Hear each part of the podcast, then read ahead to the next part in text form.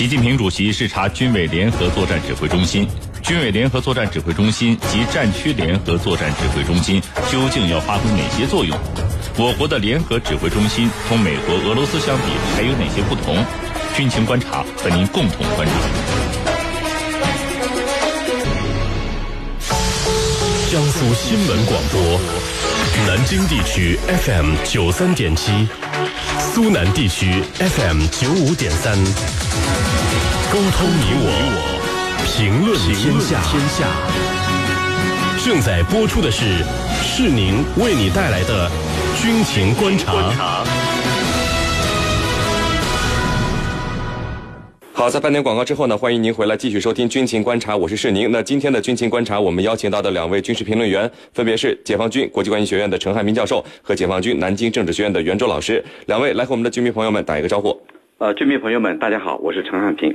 军迷朋友们，大家好，我是袁周。好的，那收音机前和网络在线收听我们节目的军迷朋友们，如果你想参与到我们今天军情观察的话题讨论呢，可以通过添加九三七军情观察的微信公众号来和我们进行互动。好，我们来看到今天的一条最新的消息，就是在昨天呢，中共中央总书记、国家主席、中央军委主席、军委联指总指挥习近平，呃，在昨天上午是到军委联合作战指挥中心视察。那这条新闻当然是上了新闻联播的头条的啊，军委联合作战指挥中心，这是一个军改之后。健全的一个重要机构，袁老师，我们看到在去年这个十一月，国防部的这个例行的新闻发布会上，发言人回应媒体提问的时候就表示说，这次军改要组建战区联合作战指挥机构，健全军委联合作战指挥机构，构建完善、精干、高效的战略战役指挥体系。那这是军委联合作战指挥中心可以说是这一机构首次被披露啊。那您能不能首先再给我们介绍一下，就是我们的？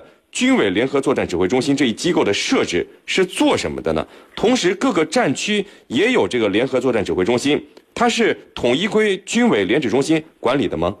嗯，好的。我们的军委联合作战指挥中心啊，顾名思义，就是中央军委指挥我军实施联合作战的联合指挥机构。那么，它是我军呢最高层级的联合指挥机构。呃，当然，呃，有的同有的这个军迷朋友会说啊。这个战区也有联合指挥机构，那么两者又有什么异同呢？实际上，从功能上讲，两者的功能都是相同的，都是指挥我军联合作战的一个指挥机构。呃，它的主要区别是在这个级别上。那么，战区联合指挥机构呢，主要是指挥本战区范围内或者本战区担负的主要方向上的联合作战的指挥任务。那么，它的层级主要是战役层面上的，而军委联指呢？它的指挥级别就更高一点，那么主要是战略层面上的指挥，那么从范围上来讲，它是跨战区的联合作战行动，而且呢，这个战区联指，那么也是要服从军委联合指挥机构的指挥的，那么呃，应该说他们之间是局部与全局的关系，是您。陈教授啊。这是习主席首次以这个军委联指总指挥的身份出现在这个大家的视野。那这个身份和中央军委主席身份并列，我们如何去理解？就是另外我们看到新闻里，就是联指中心有一个总指挥席，一把椅子啊。这个军委和战区两级联指中心是可以通过视频直接来对话的。那战时指挥作战是不是就通过这样的方式来指挥的吗？嗯，好的。那么首先我们来理解一下。军委主席和军委联指总指挥这样两个称谓或者两个职位的区别。那么，军委主席很显然，他是指中国人民解放军的最高司令长官啊，这样一个身份，就是呃管所有的中国人民解放军的所有的这个呃部队。那么，军委联指总指挥他所突出的是哪一点呢？突出的是在作战的时候，就是在战争爆发的时候。他是全军的一个最高的指挥员和司令员，这个呢，他所突出的是一个什么？是一个号令意识和服从意识。也就是说，谁是一把手，我们已经理清楚了。就，呃，习近平主席作为军委主席，他在打仗的时候，他是一把手，同时呢。他是平时的时候，他是中国人民解放军的最高司令长官。那么这一点，我们来对照一下美国的情况。美国的情况就是，美国总统他是三军总司令，但是在打仗的时候得有经过国会来批准，说不能说你这个呃你自己就决定战争了，他得国会来经过批准。他有一个跟我们这个国情呢，他还不一样。那么这里头，那么未来到底第二个问题，未来是不是以这样的模式？呃，其实我认为就是这样的模式，那就是军委的连指总指挥，在通过下面的藏区这个连指总指挥。那么这里头就是说，如果说这个战争是在东部藏区爆发，那么军委连指总指挥，呃，以这样的方式来指挥这个东部藏区的连指总指挥。所以这里头就是一个组合。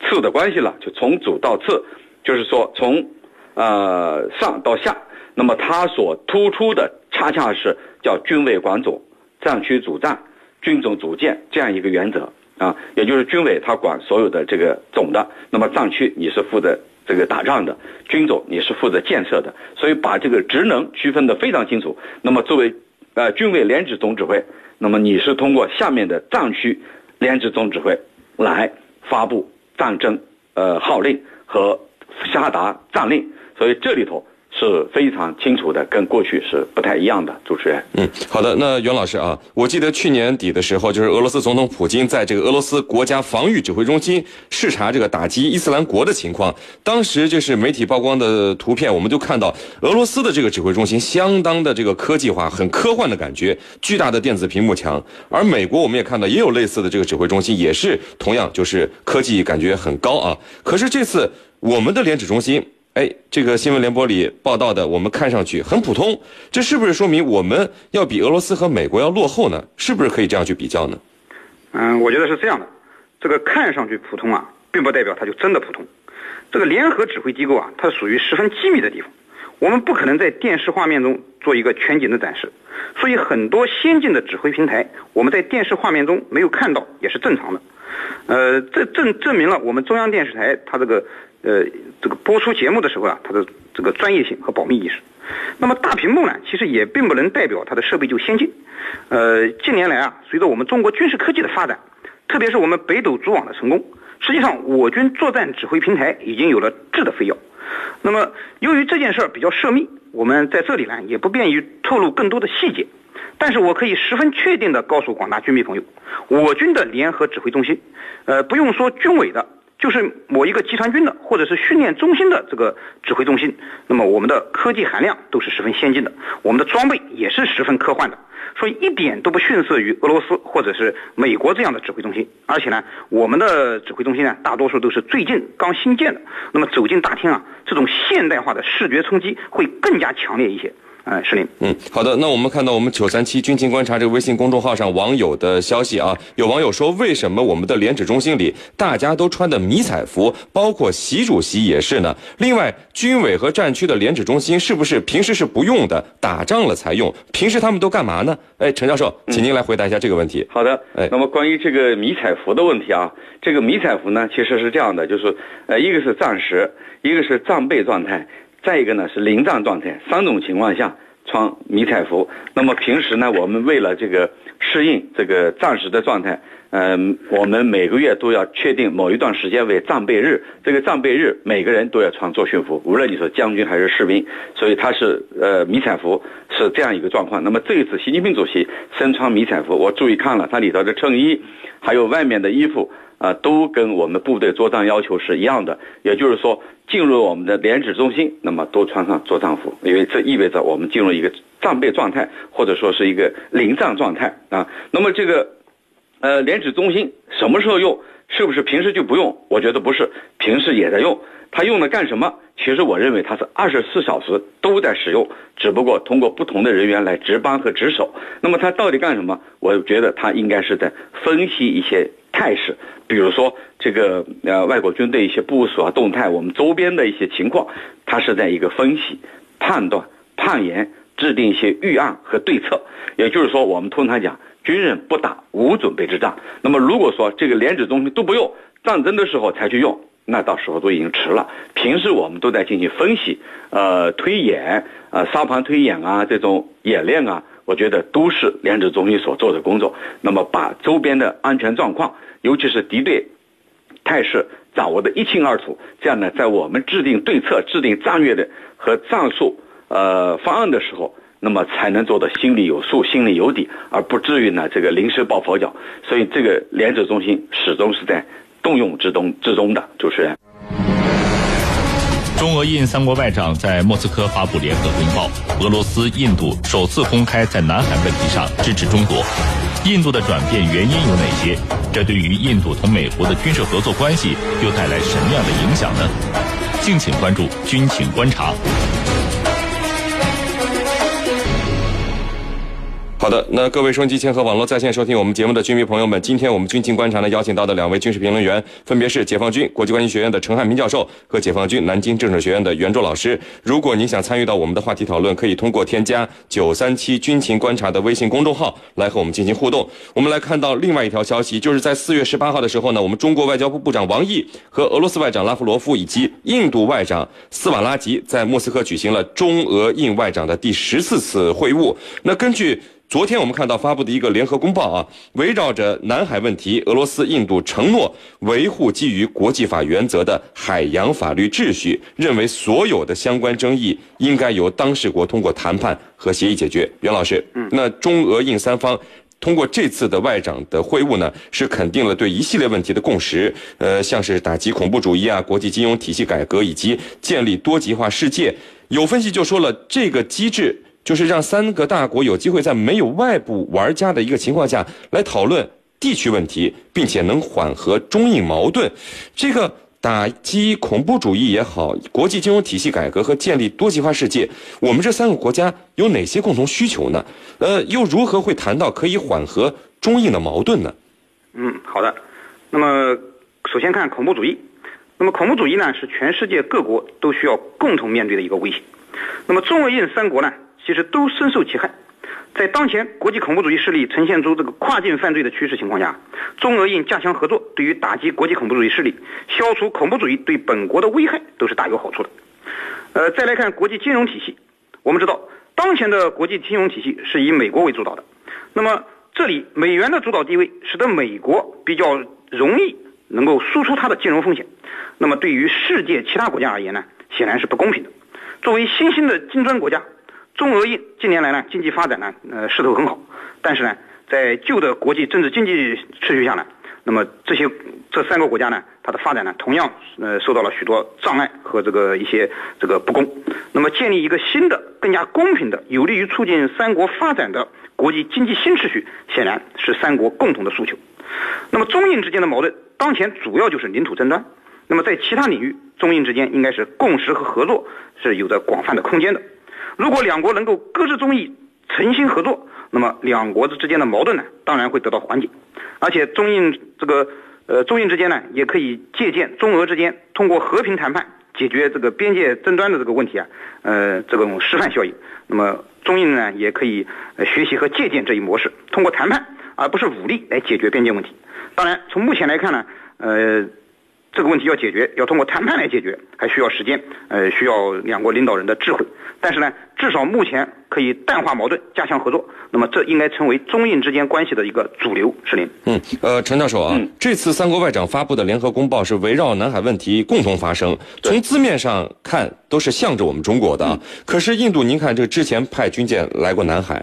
对吧？还和越越南搞一些有针对性的合作，对，马上还要和美军这个共享后勤军事基地，这一系列的行为，怎么就感觉就突然就转了性了？还是这个联合公报它本身没有约束力？印度只是说说好话而已，后面该怎么做还是怎么做？您怎么看呢？啊，对，首先呢，这个公报呢它是没有约束力的。那么这一次呢，他们在这个三国外长在南海问题上力挺咱们中国呢，我觉得也是事出有因。为什么？因为目前美国煽动一些国家在南海的所作所为呢，已经到了赤裸裸的地步。可以说呢，这个，呃，制造了整个南海的紧张局势，把南海呢变成了军事化。所以呢，印度他也看在眼里，他也以这种方式呢来表达一种不满。因为你毕竟这样做呢，你今天可以针对中国，那么明天可以针对印度，这是第一。第二。美国的亚太再平衡战略，我们注意到它百分之六十的军机和战舰以后要逐步放到亚太来。它里头有一句话，虽然没有明着讲中国，但是针对新兴国家，谁是新兴国家？刚才袁老师也讲到了，中国是新兴国家，那么印度同样是新兴国家，你印度也要崛起。那么美国的这个亚太再平衡战略，它是一个，呃，可以说是针对。几个新兴国家的啊，中印这些新兴国家，所以它的这个部署啊，它是有针对性的啊，这是第二。呃，那么第三就是我们要注意到呃印度这个国家，那么印度是我们的近邻啊，刚才袁老师讲到了，跟我们有领土之争，那么它同时跟美国的关系也很好。这一点呢，跟俄罗斯不一样。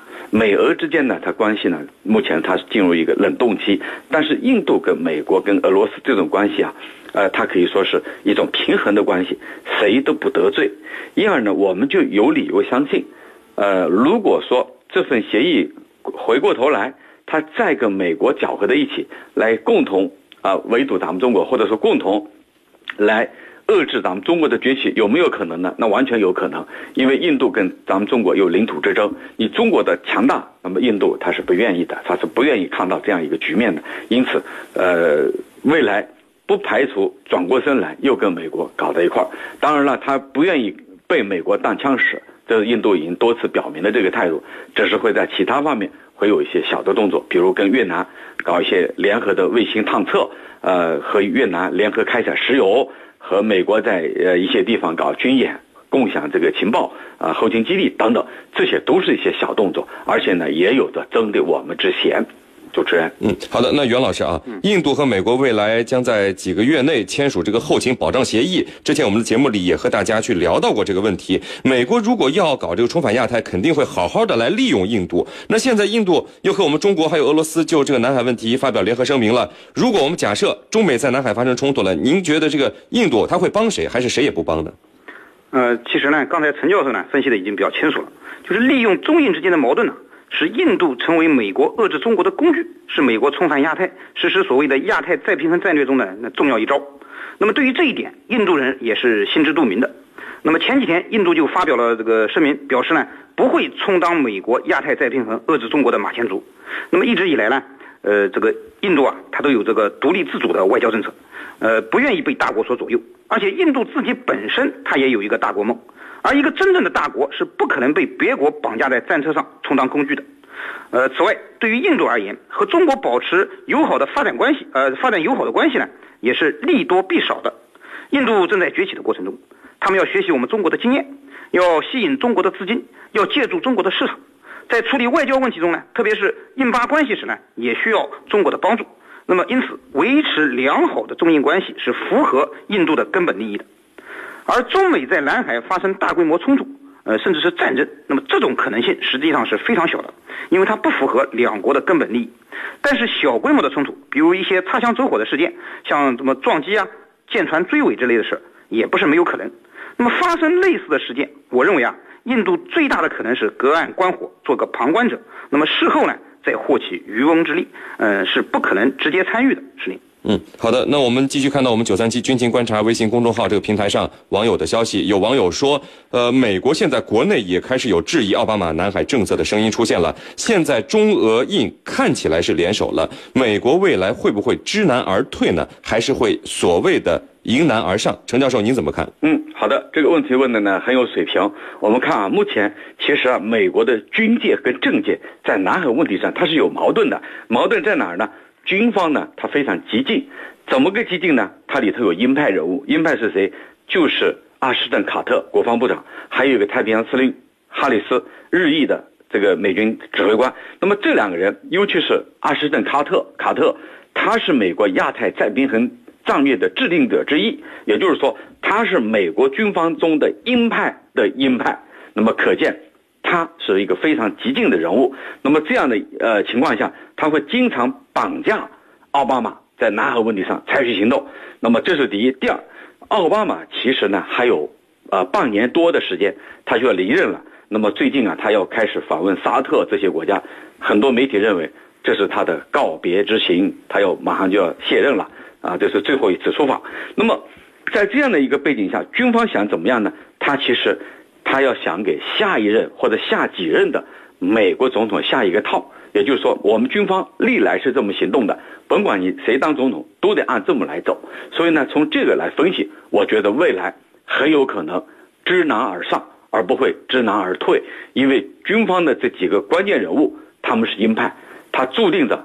绑架了这个美国的政界或者美国的白宫，在南海问题上搞这个激进化的举动啊，炒作南海问题，把南海一步步军事化。我觉得这正是他们见不得人的勾当，啊，绑架了美国政界，因而呢，未来的南海依然不容乐观。主持人，好的，非常感谢我们的两位军事评论员，解放军国际关系学院的陈汉民教授和解放军南京政治学院的袁柱老师，今天给我们带来的精彩解读，谢谢两位。